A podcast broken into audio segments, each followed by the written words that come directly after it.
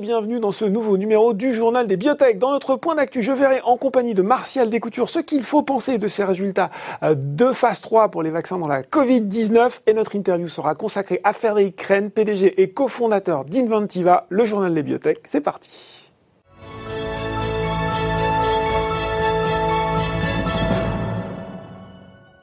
Et j'accueille pour ce point d'actualité Martial Descoutures, analyste spécialiste pharma biotech chez Odo BHF. Bonjour Martial. Bonjour. Alors, on va parler ensemble, bien sûr, de ce vaccin contre la Covid-19, de ces vaccins contre la Covid-19. On a eu, euh, il y a une semaine, les résultats euh, de Pfizer euh, en phase 3 avec, bien sûr, BioNTech. Et puis, quasiment une semaine, presque à l'heure près, on a eu ceux de Moderna avec des données d'efficacité de 90% pour le premier, de 94,5,7 pour le second. On en a, ils ont beaucoup fait parler ces résultats. certains se sont même amusés de ces, de ces très bons scores d'efficacité. Nous, on n'a pas envie de s'amuser, on a vraiment envie de savoir qu'est-ce qu'ils nous indiquent, ces résultats. Est-ce qu'ils sont bons ou est-ce que c'est encore un peu tôt pour se prononcer? Euh, donc, euh, bah, ravi d'être euh, avec vous aujourd'hui. Peut-être juste avant de commencer, de, faire rapidement le, contexte. aujourd'hui, on a plus de 100 développements en cours de vaccins contre la Covid-19. On en a 47 en, clinique et 10 euh, euh, actuellement en phase 3. Donc les résultats de Pfizer, euh, BioNTech et ceux de Moderna sont les premiers résultats cliniques intermédiaires mm. de phase 3. Donc ceux qui sont les, plus avancés, qui permettront par la suite d'avoir certainement une approbation dans, dans ces prochains jours, semaines. Ce qu'il faut tout d'abord, je pense, souligner, c'est que ces résultats, à la fois pour Pfizer et BioNTech et ceux de Moderna, sont extrêmement probant. Mhm. Ça, je, pense qu'il n'y a pas trop de, de, débat là-dessus. Euh, par rapport aux données qu'on peut avoir, alors c'est évident qu'on a encore des questions et euh, et il y aura des détails à notamment hein. sur voilà il y aura des détails ça va être sur la durée de protection mais ce qui est évident c'est que cette phase 3 a commencé cet été donc on n'a que trois mois finalement euh, de, de recul donc il va falloir également voir la, la sécurité d'emploi à long terme bref on peut avoir encore des questions mais aujourd'hui, quand on parle des 90% d'efficacité ou des 94,5% d'efficacité euh, pour, euh, pour Moderna, ça montre déjà que euh, bah, ces vaccins marchent. Et à l'instant T, quand on parlait de résultats intermédiaires, c'est juste pareil pour faire très rapidement le, le, schéma thérapeutique de, de ces vaccins. C'est qu'initialement, ils ont les, la phase 3 a été designée pour que le vaccin marche avec une efficacité de 60%. Ils avaient décidé, ces deux acteurs, de, de démontrer, de, de, publier des résultats intermédiaires en espérant que le, leur vaccin allait marcher plus que ces 60%. Mais le but n'était pas justement de euh, bah, d'être tellement supérieur. Donc le marché, au sens large, avait considéré euh, en moyenne 75% d'efficacité. Donc on est nettement supérieur à, euh, à cette efficacité bah, qui était attendue du marché. Et donc, on parle de résultats intermédiaires aujourd'hui.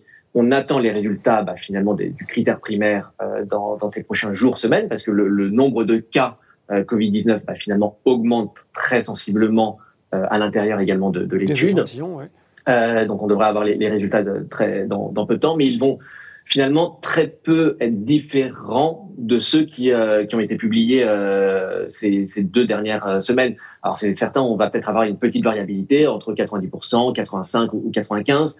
Cependant, euh, avec si peu de patients et avoir démontré une telle efficacité, c'est évident que ça ne peut pas être un hasard statistique mm. et donc que la conclusion montrera que ce vaccin est efficace. De plus, en termes de, de data qu'on a pu euh, retenir, c'est également au niveau de la sécurité d'emploi qui a été euh, aujourd'hui, c'est évident qu'on n'a pas tous les détails, bien qu'on en a eu un petit peu plus euh, chez Moderna, bah, on n'a eu aucun véritable sujet de, de sécurité d'emploi réel. Donc les principaux détails, c'était sur la douleur, sur les, les, les, douleurs musculaires, mmh. donc douleurs au, au site d'injection, etc mais rien de, de bloquant pour, euh, pour, potentiellement une approbation future. Et eh oui, il faut le dire, la sécurité d'emploi, parce que derrière ces candidats vaccins, ces deux candidats vaccins, il y a cette technologie de l'ARN messager qui est véritablement euh, nouvelle. J'ai deux questions en une pour vous, Martial. La première, est-ce que finalement,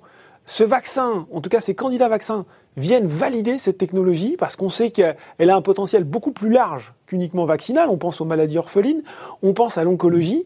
Et puis, euh, deuxième question, sur le point du vaccin, est-ce qu'elle vient là tout de suite de ringardiser un petit peu ce qui se fait jusqu'alors sur le vaccin vivant atténué, sur le vaccin inactivé? Est-ce que désormais on jette tout ça aux oubliettes? Alors, euh, ouais, c'est même plus que deux questions en une. en tout cas, il peut y avoir beaucoup de réponses par la suite. Euh, la première, donc pareil, toujours à partir de ces résultats-là et de ce qu'on peut savoir sur l'ARN messager euh, au préalable. Déjà, heureusement que Moderna a publié également des résultats euh, aussi positifs parce que ça confirme mhm. ce que BioNTech et, euh, Pfizer, et, et Pfizer ont, ont, prouvé jusque-là. Donc, on sait aujourd'hui qu'avec l'ARN messager, on a une véritable réponse. On avait eu euh, dans les résultats de phase 1 la, la production d'anticorps neutralisants, mais on ne savait pas s'il y avait vraiment une efficacité de protection. Aujourd'hui, on sait que ces anticorps neutralisants produits permettent une protection euh, pour, euh, pour le patient. Euh, donc, tout d'abord, il y a clairement une, euh, une, lecture croisée, en tout cas positive, pour l'ensemble des classes d'ARN messager. Donc, mmh. Ça peut être Pfizer BioNTech, ça peut être CureVac, ça peut être donc bien entendu Moderna. Euh, il y a d'autres biotech américaines, des Translate Bio, etc., qui travaillent dessus. Donc, mmh. ça, c'est positif pour l'ensemble de la classe. Est-ce qu'on peut, par rapport à ces résultats-là, déjà pense, enfin, penser qu'il pourrait y avoir également bah, une lecture croisée? Enfin, c'est beaucoup d'investisseurs euh, se posent également euh, la question. Est-ce qu'on peut considérer que ce soit également positif pour les autres acteurs? Euh, Alors là, aujourd'hui, je non, on ne peut pas du tout considérer que si ça marche pour l'un, ça marchera pour les autres. Comme on le disait en introduction, on a de nombreux développements cliniques, mais à chaque fois avec des technologies différentes. Euh, on va avoir bientôt les résultats euh, avant la fin de cette année, en tout cas d'AstraZeneca et GNG, mais qui font aujourd'hui une autre technologie qui est par adénovirus. On va avoir lors du premier semestre 2021 euh, ceux de, euh, de Sanofi et GSK, enfin phase 3, et même on aura les, ceux de phase 1, 2 mm, mm. dans ces prochains jours, semaines, mais c'est également par une autre technologie. donc aujourd'hui, ça, on ne peut pas considérer que ça sera également positif pour les autres. Il y a justement rien du tout à voir. Par rapport à la question sur l'ARN messager et, et y a-t-il justement une, une, nouvelle crédibilité pour l'ensemble des plateformes? Parce que l'ARN messager est finalement une une nouvelle approche thérapeutique mm. euh, qui peut être prophylaxique sur le vaccin euh, tel que le, la Covid-19, mais également bah, thérapeutique car il y a des développements dans euh, les maladies rares, en oncologie, etc. Je pense que là, c'est encore un peu tôt mm. pour, euh, bah, pour considérer que ça permettrait de, de crédibiliser l'ensemble des, des, technologies. Mm. C'est évident qu'il y en aura où ça marchera mieux que d'autres, ça paraît ça, extrêmement cohérent de le, le penser. Après, ce qu'on peut, je pense, par contre, euh, plutôt considérer, c'est qu'il y a un véritable intérêt dans les vaccins prophylactiques. Donc... Et, euh, Martial, pardon, je, vous arrête, mais sur ce côté, justement, euh, ringardisation des autres technologies. Est-ce que maintenant, je pense notamment à Valneva, hein, qui, qui, qui, travaille aussi sur euh, un vaccin contre la Covid-19 avec un, virus inactivé, est-ce que, euh, ça y est, c'est désormais euh, has-been Je suis désolé des mots peut-être un peu durs. Ou est-ce que, au contraire, voilà, là aussi, il faut pas s'enflammer, il est encore trop tôt pour le dire, et il y a de la place pour les autres technologies vaccinales? Alors là, je pense qu'il y a vraiment deux aspects. Euh, les premiers résultats d'ARN messager euh, sur la Covid-19 sont très très bons. Mm. Après, spécifiquement sur cette pandémie actuelle, c'est évident qu'il y aura de la place pour beaucoup beaucoup d'acteurs. Euh, donc, on a aujourd'hui des, des, problématiques euh, ben, qui ont été repris par la presse, notamment de, de stabilisation, euh, après d'envoi. il y aura également des problématiques de, de production, et également, on ne sait pas aujourd'hui exactement quel va être le schéma euh, vaccinale proposée. On peut imaginer qu'on va avoir une première euh, vaccination avec les, deux doses euh, attendues, suivie certainement d'un booster, peut-être au bout de six mois, mmh. un an, et que ça sera à, prendre pendant quelques temps. Donc aujourd'hui, ça c'est pas certain. Donc il y a largement de la place pour beaucoup d'acteurs sur la Covid-19.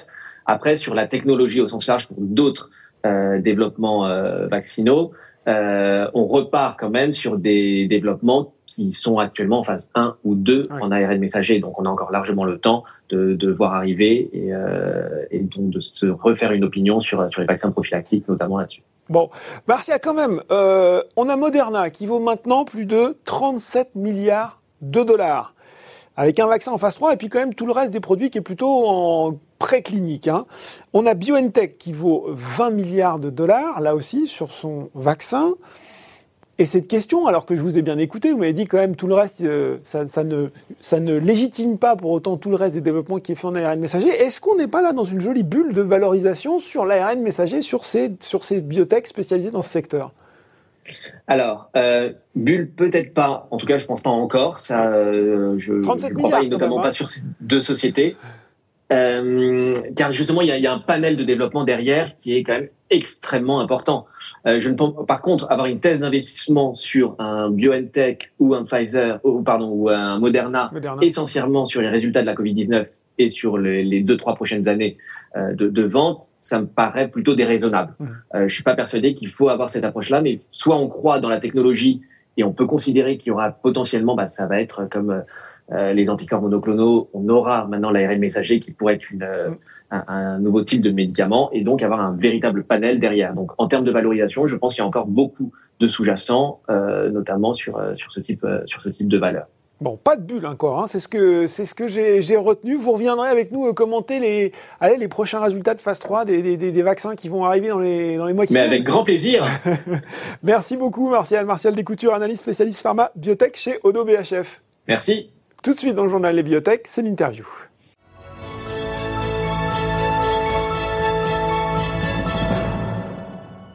Et je reçois pour l'interview Frédéric Rennes, PDG et cofondateur d'Inventiva. Bonjour Frédéric. Bonjour Laurent. Alors, Inventiva Biotech, basée à Dijon, introduite en février 2017 avec un très beau parcours boursier, on peut dire quand même un plus 200% depuis le début de l'année, c'est impressionnant.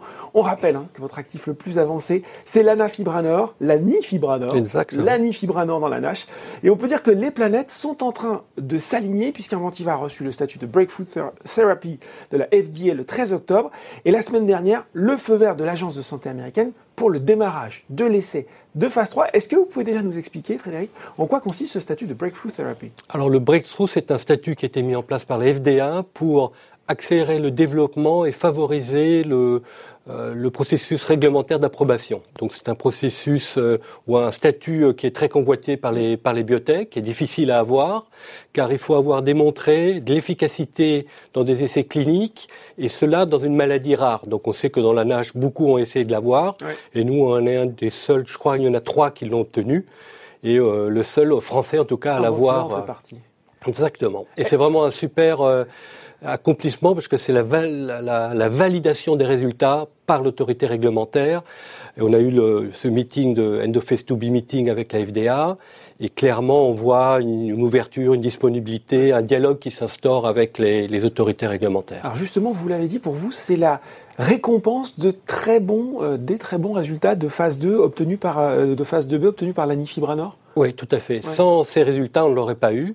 Et pourquoi ces résultats sont très bons? En fait, dans, dans la nage, donc mm. une maladie fibrotique, la FDA regarde deux choses. On regarde est-ce que le produit est capable de, de réduire l'inflammation et la mort cellulaire, on appelle ça la, la résolution de la nage. Mm. Et de, ou de résoudre la fibrose. Et nous, notre produit a résolu les deux choses. Ces deux, ces deux processus ont été améliorés par, par l'anifibranor. Et c'est ce qui a amené la FDA à nous donner ce, ce statut. Bon, alors on va revenir sur cette étude. Il y a un lancement effectif de l'étude de phase 3 au premier semestre 2021 pas d'inquiétude d'être retardé pardon, par la crise sanitaire. Et puis combien de patients Allez, un petit est-ce qu'on peut savoir un petit peu plus sur cette étude de phase 3 qui s'annonce? Alors deux, deux, questions sur la sur la Covid. Bien sûr, il y a de la préoccupation comme comme tout le monde, mais ce sont des choses qui s'anticipent. Puis c'est un problème opérationnel qui se rajoute, donc il va falloir euh, y travailler. Ensuite, sur le dessin de l'étude, le nombre de patients, donc ça c'est en, cours de, de finalisation. Maintenant, on a on a passé le cap de la FDA, il faut qu'on passe le cap de, de l'agence européenne. Mais bon, globalement, ça va être autour de 1000, de 1000 patients, pour avoir euh, c'est une autre bonne nouvelle que nous a donnée la FDA pour avoir l'accélérité d'approval, donc une, une, approbation accélérée. Au cours de l'étude de phase 3. Donc, pour arriver à ce stade-là, ça va être autour de 2000 patients. Alors justement, vous l'avez dit, on pouvait se poser des questions, hein, justement, à la lumière des échecs de, de, certains concurrents, sur la nécessité de faire un, voire deux essais de phase 3. Et puis, justement, on pouvait aussi se demander, vous l'avez dit, si la FDA n'allait pas renoncer à cette accelerated approval, euh, à cause justement de ces échecs. Pour vous, sur ces deux aspects-là, le doute est levé? Ah oui, clairement. Ça, c'est la, la, réponse de l'FDA était, était, claire. Elle dit oui, une seule étude est suffisante et oui, vous pouvez, si vos résultats sont positifs sur les biopsies qu'on réalisera, s'ils sont positifs, vous pouvez prétendre à rentrer sur le marché de façon accélérée. Là aussi, est-ce qu'on peut expliquer concrètement en quoi consiste cet Accelerated Approval? Mais en fait, une étude de phase 3 euh, dans la NASH, c'est une, étude qui va durer euh, plusieurs années. Mm.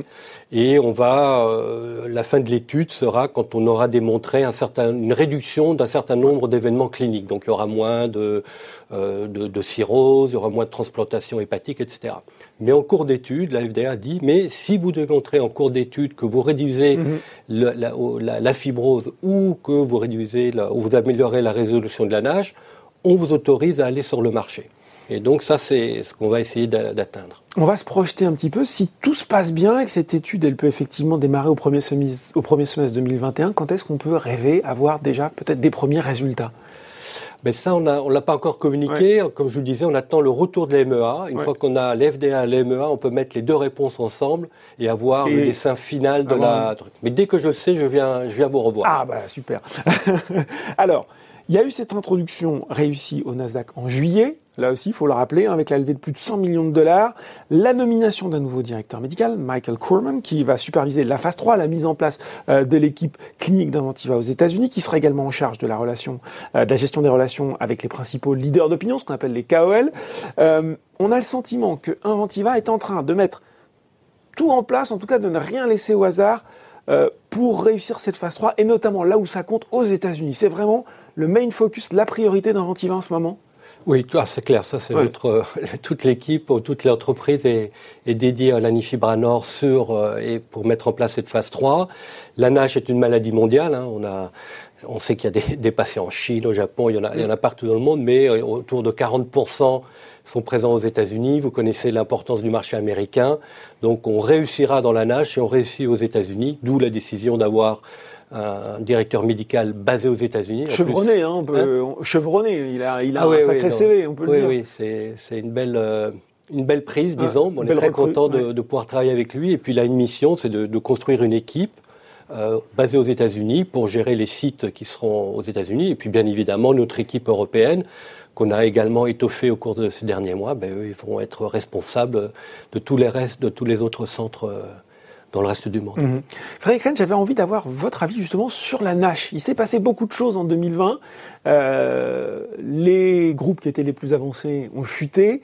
Euh, la pathologie, bah, ça reste encore compliqué. On parle encore beaucoup des marqueurs, de la façon de l'identifier. Quelle est votre, votre opinion, votre vision sur le marché, à la fois d'un point de vue médical et d'un point de vue commercial?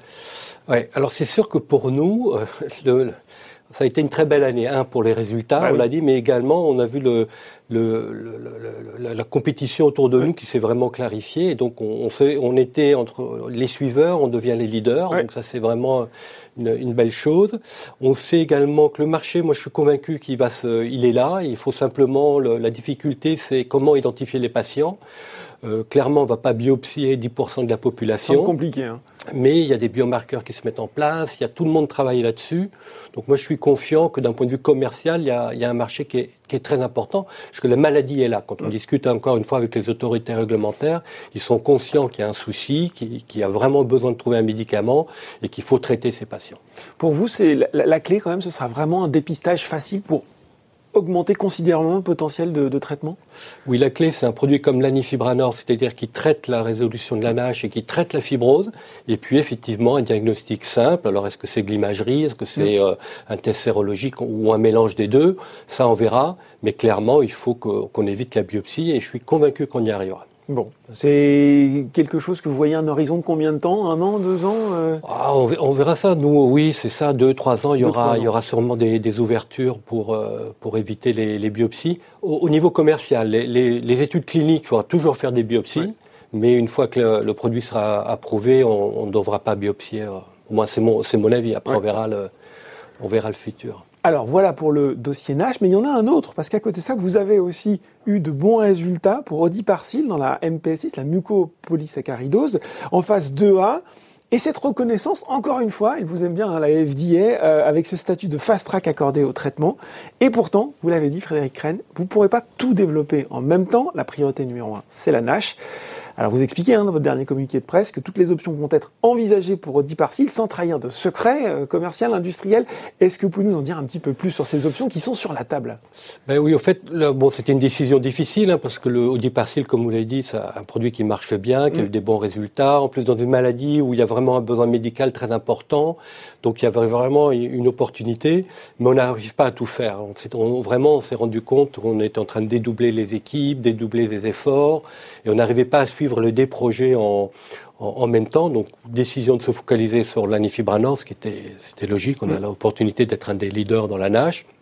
Et puis, réduit partiellement, on va avoir toutes les opportunités pour trouver un, euh, une société, un moyen pour, euh, pour continuer le développement de, cette, euh, de ce produit qui le mérite et qui a un, qui a un bon potentiel. C'est un partenaire stratégique qui pourrait prendre à sa charge les essais de phase 3, par exemple Par, exemple, mais il y a, il y a vraiment beaucoup d'autres options. Et puis là encore, il faut les étudier avec calmement, voir quel est le, le mieux pour, pour le produit, pour les malades, pour nos actionnaires. Donc on verra comment comment ce dossier va, va évoluer au cours, de, au cours des mois qui viennent. Bon, vous avez de quoi étudier calmement, hein, parce que vous avez euh, récemment publié votre information financière, troisième trimestre, une trésorerie de près de 125 millions d'euros au 30 septembre. De quoi aborder cette phase 3 avec sérénité, puis finalement, vous l'avez dit, étudier euh, ces dossiers le mieux possible? Oui, oui, nous on a on a été très prudents, on a fait des levées euh, régulières, on en a fait deux avant la Covid, on a fait cette belle introduction au Nasdaq. Encore une fois, il n'y a pas beaucoup de sociétés françaises qui ont réussi à, à s'introduire sur le marché euh, américain. Donc on a suffisamment de, de trésorerie pour lancer euh, cette étude de phase 3, mais bon, bien évidemment, on reste toujours très prudent, on fait pas à pas, on fait les choses comme elles doivent être faites pour justement, on se fixe comme objectif euh, lancer cette étude de phase 3 au premier semestre de l'année prochaine. Là, vous avez quelle visibilité financière à peu près? C'est fin 2022. Bon. On peut considérer que le cours peut continuer à s'apprécier alors au vu de, ce qui se passe? ben, moi, oui. C'est pas vous de commenter le cours. Exactement. Moi, je peux pas faire de prévision. Bon, après, c'est clair quand on se compare à où on était il y a un an, on est on est très content. Mais quand on se compare euh, par rapport à d'autres acteurs dans la nage, on a encore des marges de progrès. Et c'est ça qui c'est ça qui nous motive. Hein. On veut on veut être au niveau de, nos concurrents dans, dans la nage. vous l'avez dit, Inventiva maintenant, c'est un des acteurs qui compte dans la nage. Ah oui, oui clairement. On a, à mon avis, on a le produit qui a, qui a démontré les meilleurs résultats dans, dans la nage depuis, euh, bah, depuis le début de, de, la recherche dans, dans, cette, dans cette pathologie. Bon, eh ben, merci beaucoup Frédéric Rennes. J'ai retenu hein, que, vous venez, euh, que vous revenez sur le plateau quand vous Avec avez grand plaisir. un petit peu plus euh, de calendrier à nous communiquer. Merci beaucoup. Merci Laurent, à bientôt. Ce journal des biotech est désormais terminé. On se retrouve dans deux semaines pour un prochain numéro. Merci, au revoir.